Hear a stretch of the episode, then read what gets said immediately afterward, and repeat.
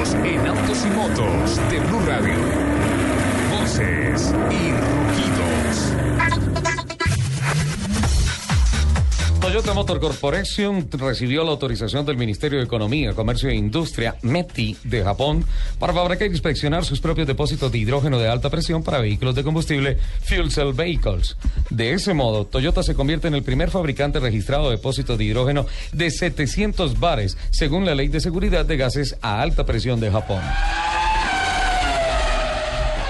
Como parte de la celebración de los 50 años del Ford Mustang, se ha sumado la puesta en vitrinas de una exclusiva colección de camisetas alusiva a la fiesta. En efecto, Ford Motor Company estrenará el Mustang Unleashed, una línea de edición limitada de camisetas con estampados creados por los diseñadores Anna Sui, Rogan, Paula Cademartori y Pamela Love quienes han creado tres camisetas de inspiración única, lo que resulta en una colección de 15 diseños. El precio sugerido es de 39 dólares. El consorcio automovilístico estadounidense General Motors está trabajando en el lanzamiento de vehículos con tecnología de control de la atención, que detectan cuando el conductor está distraído y le avisa para que retome el control del vehículo.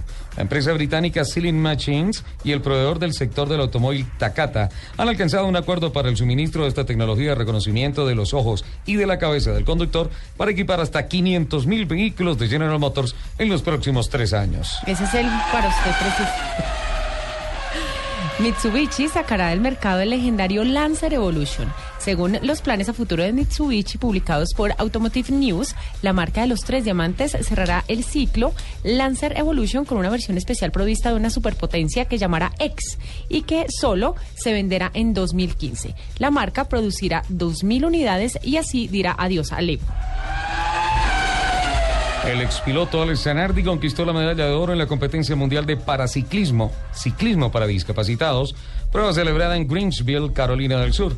El italiano venció la prueba cronometrada de bicicletas de mano, imponiéndose al favorito, el sudafricano Van Dyck, al que distanció en más de medio minuto. Con la conquista californiana, son ya cinco las preciadas para mundiales que acumula el excorredor de 47 años de edad.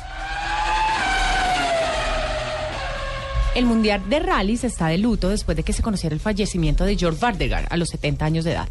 El piloto sueco fue el primer campeón del mundo de rallies en 1979 y su salud empeoró en los últimos días después de un tiempo luchando contra el cáncer.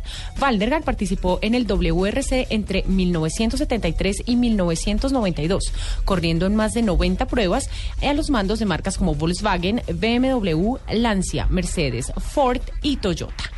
Son las 11 de la mañana, 36 minutos. Los invito para que sigan con toda la programación en Autos y Motos de Blue Radio.